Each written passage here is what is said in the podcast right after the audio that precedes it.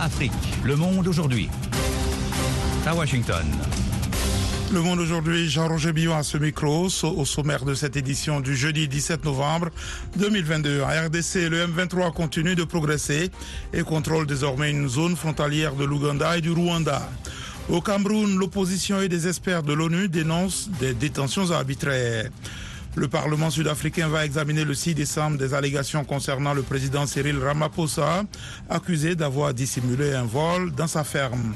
À la veille de la clôture de la COP 27, les débats coincent toujours sur les finances. Pour le moment, je peux dire que les choses ne vont pas dans la direction qui favorise l'Afrique. On est venu ici avec les objectifs, mais les objectifs là jusqu'à là ne sont pas atteints. Mais ce n'est pas encore terminé. Augustine Njamchi, président de l'Alliance panafricaine pour la justice climatique. Sport, le président de la FIFA, Gianno Infantino, seul candidat à sa succession en mars, c'est à suivre dans le spécial Coupe du Monde avec Yacouba Ouedraogo. Bonsoir, bienvenue. On commence par le journal. Dans l'est de la RDC, les rebelles du M23 continuent de progresser dans de nouveaux villages en dépit des appels à déposer les armes. Le groupe armé avance vers le sud en direction de Goma après avoir progressé vers l'ouest du territoire de Ruchuru où il contrôle une zone frontalière de l'Ouganda et du Rwanda. Nathalie Barge.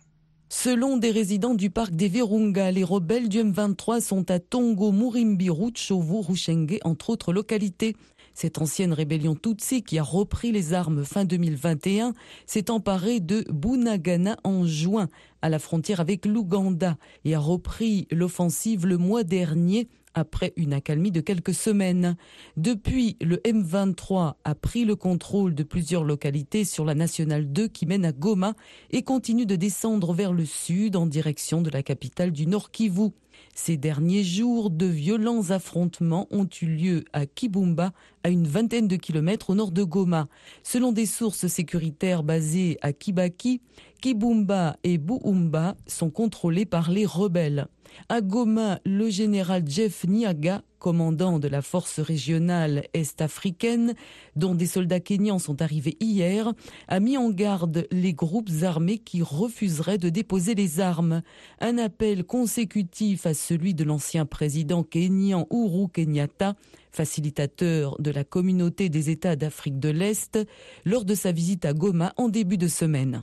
Des milliers de Soudanais sont descendus à nouveau ce jeudi dans la rue pour l'anniversaire de la journée de répression la plus sanglante contre les partisans de la démocratie qui dénoncent le putsch du général Abdel Fattah al-Burhan. Un an après le putsch, aucun observateur n'imagine possible la tenue des élections promises à l'été 2023 et aucune figure politique ne semble prête à rejoindre le gouvernement civil annoncé Au Cameroun, un des principaux partis de l'opposition au président Paul Biya réclame la libération de dizaines de cadres et militants en citant des experts de l'ONU qui jugent arbitraire leur détention depuis trois ou quatre ans. Jacques Aristide. 39 d'entre eux devaient être rejugés en appel ce jeudi, mais la Cour a rejeté 30 requêtes et ajourné pour la troisième fois l'audience au 15 décembre pour les autres. Dans un communiqué, le parti à merci de l'opposant Maurice Kamto s'appuie sur un rapport du 4 novembre des experts du groupe de travail sur la détention arbitraire du Conseil des droits de l'homme de l'ONU.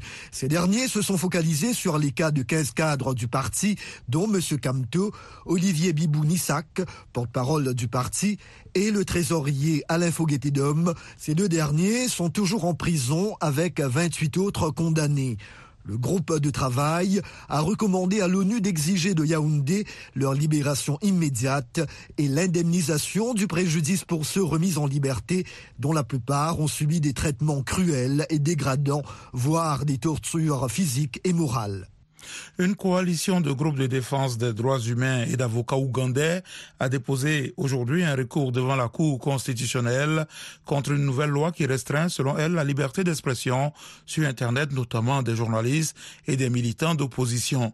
Neuf organisations, dont la principale ONG ougandaise de défense des droits humains, Chapter 4, un ancien chef de l'opposition au Parlement et trois avocats demandent de déclarer nul et non avenu la nouvelle version de la loi sur l'usage abusif de l'informatique de 2011, promulguée le mois dernier par le président Yoweri Museveni.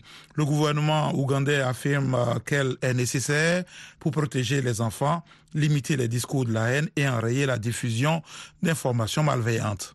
Le Parlement sud-africain a déclaré aujourd'hui qu'il va examiner le mois prochain les conclusions d'un groupe spécial chargé d'établir si le président Cyril Ramaphosa doit être mis en accusation pour avoir prétendument couvert un crime. Le point avec Rosine Monezero. Le scandale a éclaté en juin. L'ancien patron du renseignement sud-africain a déposé une plainte auprès de la police, affirmant qu'en 2020, M. Ramaphosa a dissimulé un vol d'argent liquide de plusieurs millions de dollars dans sa ferme dans le nord-est du pays. Une équipe de trois personnes a été nommée en septembre pour déterminer si Cyril Ramaphosa doit répondre de ses actes.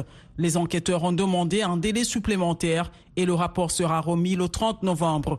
Les législateurs vont l'examiner le 6 décembre, a indiqué l'Assemblée. Cette date intervient dix jours avant que M. Ramaphosa ne soit élu à la tête de l'ANC. Cette controverse risque de faire dérailler sa candidature.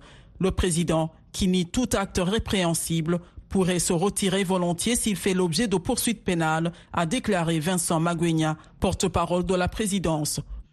L'état de santé du détenu politique égypto-britannique Alaa Abdel Fattah s'est grandement détérioré, indique ce jeudi sa sœur Mona Saïf après la première visite familiale qui a mis fin à sept mois de grève de la faim. Abdel Fattah n'a avalé que 100 calories par jour du 2 avril au 2 novembre avant de cesser de se nourrir, puis de boire le 6 novembre à l'ouverture de la COP 27 en Égypte. Une trentaine de dirigeants dont le français Emmanuel Macron et le canadien Justin Trudeau se réunis ce week-end en Tunisie pour le sommet de la francophonie, un succès diplomatique pour le président Kaïs Saïed. Ce 18e sommet de l'OIF qui se tient sur l'île de Djerba va célébrer les 50 ans de l'organisation qui compte 88 membres, candidate unique à sa succession. La rwandaise Louise Est assurée d'être élue pour un nouveau mandat de 4 ans comme secrétaire général. VOA Afrique à Washington, vous êtes à l'écoute du monde aujourd'hui. À la conférence mondiale sur le climat, la COP27 qui se déroule en Égypte, les pays en développement ont exigé ce jeudi la création rapide d'un fonds pour les dédommager des dégâts climatiques déjà subis. Ils accentuent la pression sur les pays riches alors que la conférence doit bientôt toucher à sa fin. Mohamed Oumfa. La ministre pakistanaise du changement climatique, Sherry Rehman, a réclamé au strict minimum une déclaration politique d'intention sur un fonds au nom du principe pollueur-payeur. S'exprimant au nom du groupe G77 plus Chine, qui regroupe plus de 130 pays, elle a estimé que retarder la justice climatique serait un déni de justice. Une position partagée par le ministre sénégalais de l'Environnement, Alioune Doy, qui s'exprimait au nom du bloc des pays les moins avancés. Dans un contexte d'urgence climatique, nous ne pouvons plus accepter que les décisions que nous devons prendre aujourd'hui soient renvoyées au calendrier grec, a-t-il lancé. Les pertes et dommages sont un cercle vicieux qui doit être brisé. Le lieu pour le faire, c'est ici. Le temps pour le faire, c'est maintenant à cette COP 27, a-t-il martelé. À la veille de la fin officielle de la conférence sur le climat, le document de travail en vue d'une déclaration finale que la présidence égyptienne a fait circuler ce jeudi ne mentionne rien de concret sur la question des pertes et dommages inscrites à l'agenda de la conférence. Nancy Pelosi, grande figure de la politique américaine, a annoncé aujourd'hui renoncer à assumer son poste de présidente démocrate de la Chambre des représentants où les républicains ont obtenu la majorité. Je ne veux pas me représenter à la direction démocrate du prochain congrès, a déclaré la femme de 82 ans lors d'un discours prononcé dans l'hémicycle, disant vouloir laisser la place à une nouvelle génération. Le président Joe Biden lui a immédiatement rendu hommage, saluant en elle une fervente défenseur de la démocratie. Elle continuera toutefois à siéger à la Chambre comme simple élu de Californie. Le Conseil des gouverneurs de l'Agence internationale de l'énergie atomique a adopté aujourd'hui à Vienne une nouvelle résolution rappelant à l'ordre l'Iran pour son manque de coopération. Faute d'avancer ces derniers mois, Washington, Londres, Paris, Berlin ont décidé d'accentuer la pression en faisant adopter cette nouvelle résolution. Et puis, 26 des 44 mineurs non accompagnés qui se trouvaient à bord de l'océan Viking ont fugué depuis l'arrivée du navire humanitaire vendredi dernier à Toulon, rapporte le Figaro. Euh, la plupart sont érythréens qui auraient donc choisi de rejoindre de façon clandestine de la famille ou des amis en Allemagne, Norvège ou en Suède. Voilà pour le journal, vous écoutez VOA Afrique. Place maintenant au sport et nous retrouvons Yacouba Ouedraogo pour notre page spéciale consacrée à la Coupe du Monde Qatar 2022. Yacouba, bonsoir. Bonsoir Jean-Roger, bonsoir à tous. Les équipes africaines qualifiées pour la Coupe du Monde poursuivent leur préparation. Ce jeudi, le Ghana a battu la Suisse 2 à 0. Le Maroc joue la Géorgie, toujours un match amical. Demain vendredi, le Cameroun fera face au Panama. Nous sommes à trois jours du coup d'envoi de ce mondial à Qatar 2022 qui débute ce dimanche 20 novembre, alors que le 11 Camerounais se prépare pour ce mondial où il affrontera le Brésil, la Serbie et la Suisse. L'affaire de l'équipementier des Lions indomptables continue de susciter des réactions.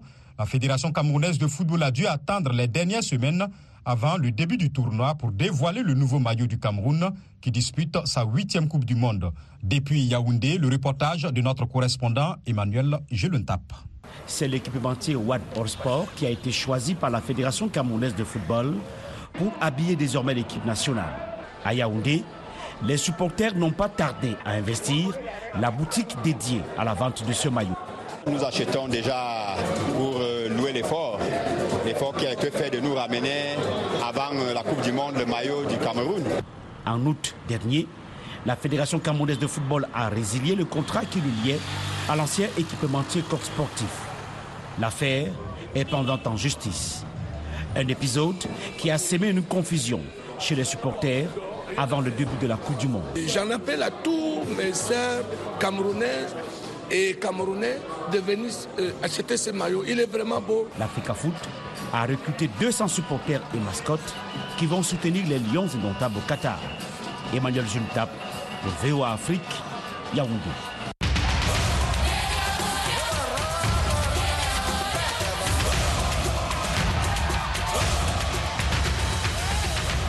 Ce mondial à Qatari suscite beaucoup de critiques de la part d'organismes de défense des droits humains à cause des conditions inhumaines dans lesquelles stades, hôtels et autres infrastructures ont été construits, mais aussi du non-respect des droits des personnes LGBTQ et des problèmes environnementaux. Pour apporter leur part à la lutte pour les droits des travailleurs, plusieurs membres de l'équipe nationale des États-Unis se sont entraînés mardi avec des travailleurs migrants qui ont aidé à construire les stades de la Coupe du Monde. Michel Joseph. Fiers d'eux-mêmes, 19 travailleurs migrants posent avec certains membres de Team USA, dont la vedette américaine Christian Pulisic et le sélectionneur Greg Berharter. Ces travailleurs originaires de pays asiatiques et africains ont eu le privilège de s'entraîner avec certains joueurs de l'équipe américaine. Ces derniers disent ainsi apporter leur soutien à la défense des droits des travailleurs migrants au Qatar et dire merci à ceux qui ont aidé à bâtir les infrastructures sportives. Younas Moussa est un joueur de Team USA. J'ai entendu parler des travailleurs et quand j'en ai eu l'occasion, je voulais vraiment venir voir qui a aidé à construire le Qatar pour la Coupe du Monde. Et les voir et jouer avec eux, c'était vraiment spécial et vraiment sympa. Et je suis content qu'ils aient aimé nous rencontrer. Parmi ceux qui ont aidé à construire les stades, Joseph Makanaga, 26 ans, originaire de l'Est de l'Ouganda. Aujourd'hui, j'ai appris beaucoup de choses ici avec l'équipe américaine. J'ai appris qu'en travaillant en équipe, vous pouvez mieux réussir parce que vous ne pouvez pas gagner quelque chose, gagner le match quand vous êtes seul. Donc c'est important de travailler en équipe pour réussir, se soutenir mutuellement. Le Qatar a rejeté les demandes de fonds de 440 millions de dollars pour indemniser les travailleurs pour les violations des droits du travail, y compris les blessures et les décès. Et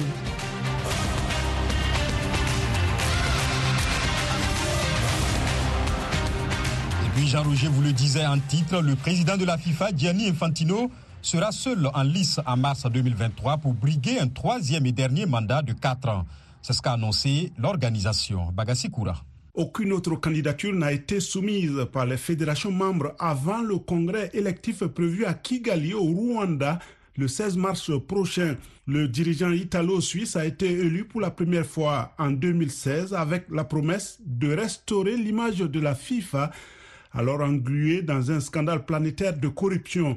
À son actif, Infantino peut avancer le gonflement constant des recettes de la FIFA qui prévoit un chiffre d'affaires record de 7 milliards de dollars sur le cycle de 4 ans, s'achevant cette année. Il peine en revanche à mener à bien les multiples chantiers annoncés pour réformer le football. Son idée des mondial biennal a été éphémère et vite abandonnée en mars.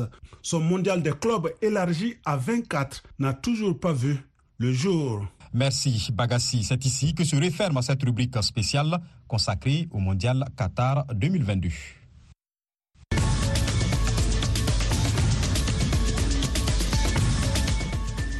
Vous êtes à l'écoute du monde aujourd'hui sur VOA Afrique. Jean-Roger Billon de retour avec vous pour les dossiers du jour. La conférence mondiale sur le climat, la COP 27, s'achève demain à Sharm el-Sheikh en Égypte.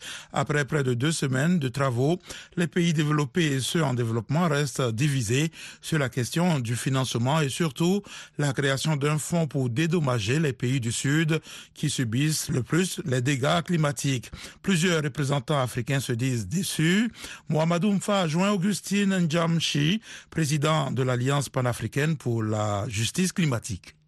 Pour le moment, je peux dire que les choses ne vont pas dans la direction qui favorise l'Afrique. On est venu ici avec les objectifs, mais les objectifs là jusqu'à là ne sont pas atteints. Mais ce n'est pas encore terminé. On garde l'espoir. Mais sinon, si ça pouvait s'achever aujourd'hui, allait dire que l'Afrique est perdante. Mais comme il y a encore une négociation en cours, peut-être avant la soirée de demain, peut-être les choses peuvent changer. Quels sont les points sur lesquels vous attendez les conclusions de la COP pour dire qu'il y a eu une avancée? Un, on pensait qu'on allait déterminer ce qu'on demande souvent, que les circonstances particulières et les besoins de l'Afrique soient reconnus comme ça a été reconnu dans l'article 4.1e de la Convention cadre sur le changement climatique de 92. Ça n'a même pas atteint le niveau d'agenda du programme ici. Donc ça a été rejeté dès le début. On n'a pas discuté ça. C'était la priorité numéro un pour l'Afrique. L'autre priorité, c'était le financement pour l'adaptation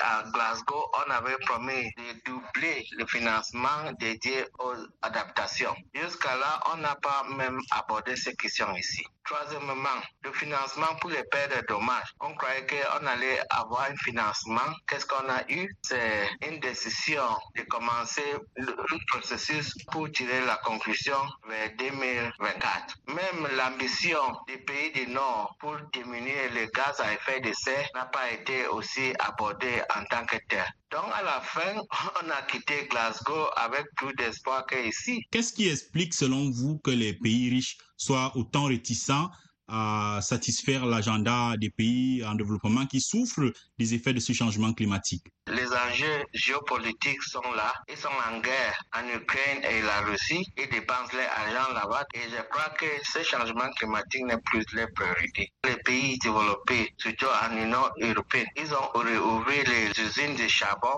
et malgré le fait qu'ils avaient promis de diminuer ou bien de fermer tout ça, nous avons vu que les pays développés n'ont que leur intérêt. C'est pour cela que nous avons dit aux jeunes Africains que ne pensez pas que les gens auront pitié de vous parce que chacun est en train de réserver ou bien de protéger ses intérêts. La COP 27 va s'achever donc demain. Il y aura une autre COP en 2023. Entre-temps, qu'est-ce que l'Afrique fait ou entend faire pour continuer à faire avancer son agenda sur cette question climatique? Je pense que l'Afrique doit maintenant commencer à regarder envers lui-même parce qu'on a entendu le, financement climatique depuis 2009 à Copenhague jusqu'à aujourd'hui. Où est l'argent? Il n'y a pas. Ici, on discute tout sauf l'argent. Est-ce qu'on va appliquer l'accord de Paris sans argent? Augustine Njamchi, président de l'Alliance panafricaine pour la justice climatique.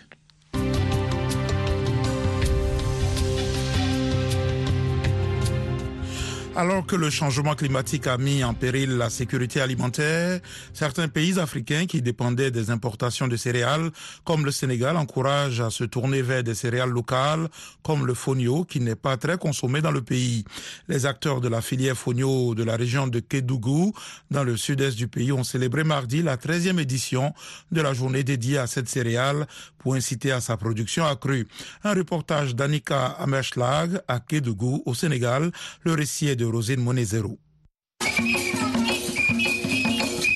Dans le sud-est du Sénégal, les acteurs de la filière Fonio ont célébré la 13e édition de Journée du Fonio, une céréale nutritive originaire d'Afrique de l'Ouest et qui regorge de protéines et d'acides aminés. La région, située à la frontière de la Guinée et du Mali, est devenue la plaque tournante du fonio qui ne se consomme pas beaucoup dans le reste du Sénégal. Asiata Ayandiaï est conseiller économique et social.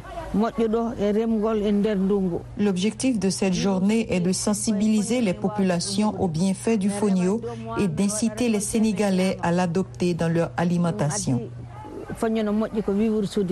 Le fonio est sans gluten, riche en fer et pousse facilement sans pesticides ni engrais chimiques. Plus important encore, cette céréale résiste à la sécheresse et prospère sur les sols pauvres. Asiata.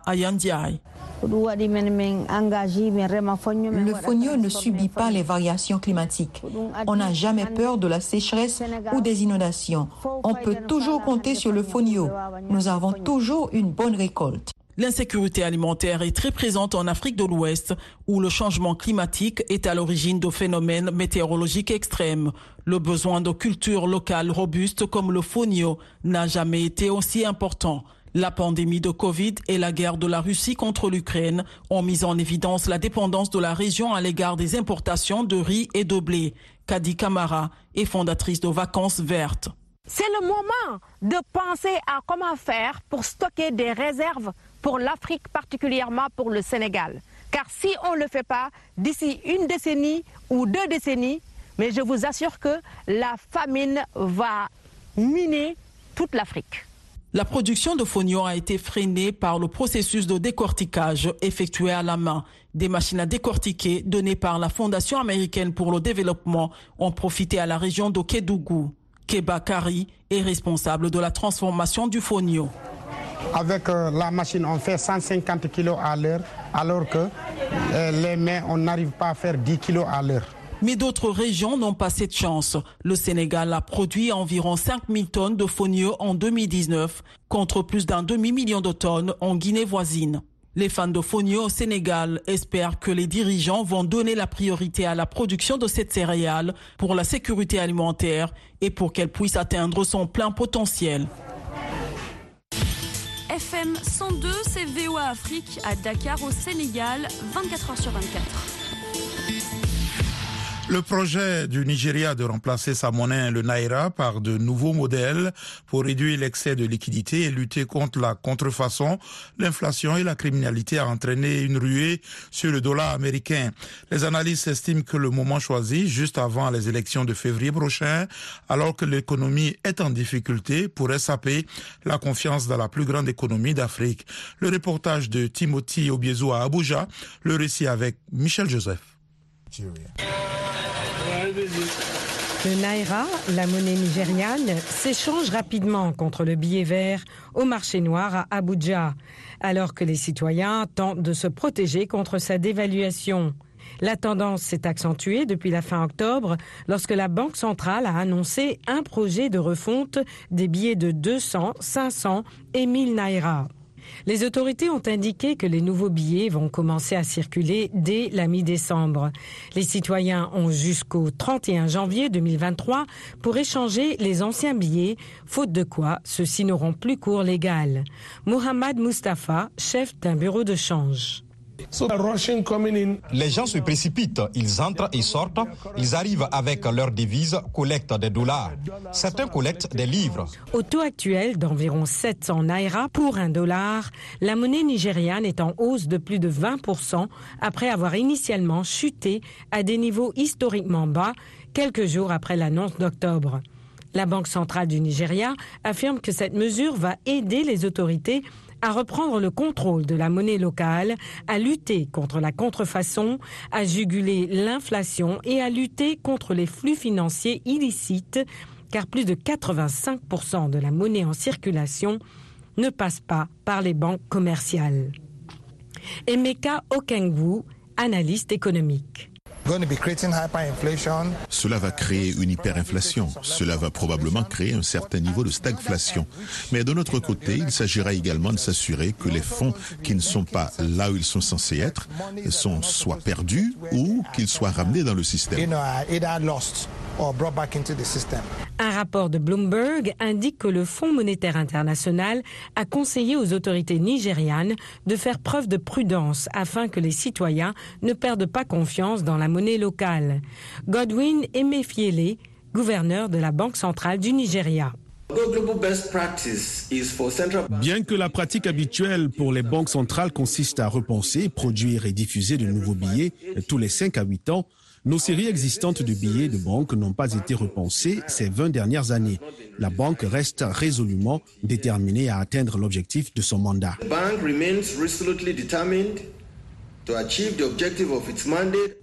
Et cela inclut les banques commerciales et la Banque centrale qui travaillent avec les agents utilisant le téléphone mobile pour les transferts d'argent dans les zones rurales, dans la mesure où plus de 40% des Nigérians n'ont pas de compte bancaire. En octobre, l'inflation au Nigeria a atteint son plus haut niveau en deux décennies, à presque 21 Nombreux sont ceux qui espèrent que la décision de la Banque centrale du Nigeria va définitivement changer la donne.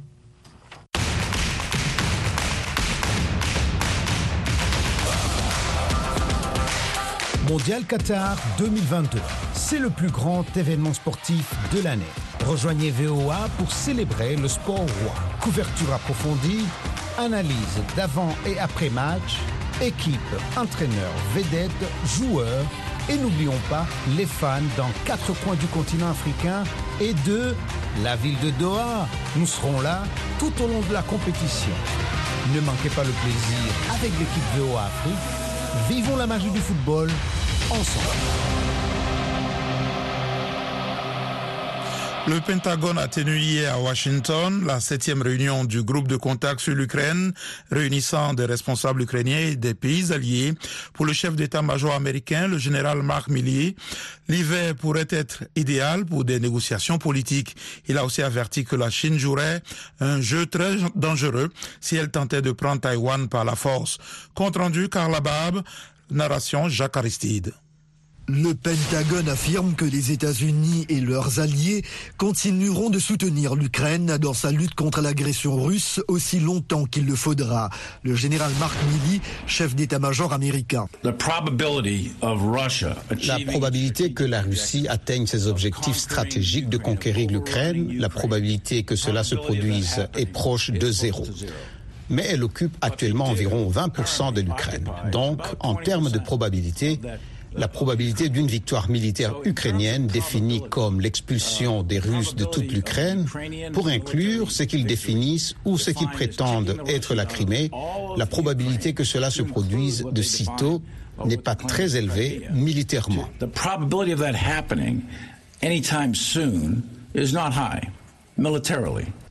Il est toutefois d'avis qu'une solution politique à court terme pour la paix est possible. Vous voulez négocier en position de force. La Russie est actuellement dos au sol. L'armée russe souffre énormément. L'armée russe a subi de lourdes pertes en termes de ses soldats et de son matériel militaire depuis l'invasion de l'Ukraine par Moscou en février dernier. Lloyd Austin, le secrétaire américain à la défense. Je ne pense pas que les Ukrainiens vont leur permettre de tenir. Je pense que les Ukrainiens vont continuer à faire pression sur eux.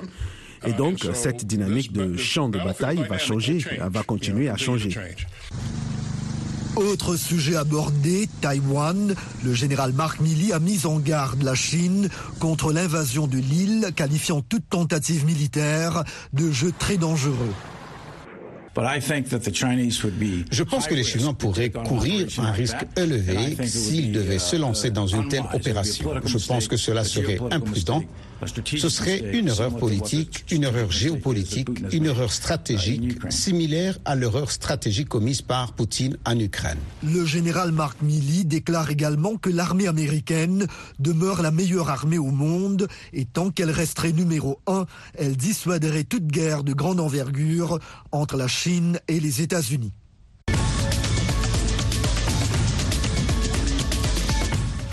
Le Monde aujourd'hui, c'est la fin de cette édition. Merci de l'avoir suivi. Jean-Roger Billon à ce micro, à la mise en onde Michel Joseph. Un grand merci à la rédaction et à toute l'équipe de production. Rendez-vous sur notre site internet voafrique.com et nos pages Facebook, YouTube, Twitter et Instagram pour un suivi de l'actualité 24 heures sur 24. Je vous souhaite une excellente soirée à l'écoute de nos programmes. Vous écoutez Le Monde aujourd'hui, diffusé partout en Afrique francophone. À Bangui sur 101.7 FM. Clédou FM, Bamako. Golf FM, Cotonou. Alfaïda FM, Kaolac, Sénégal et bien d'autres encore. Sans oublier sur ondes courtes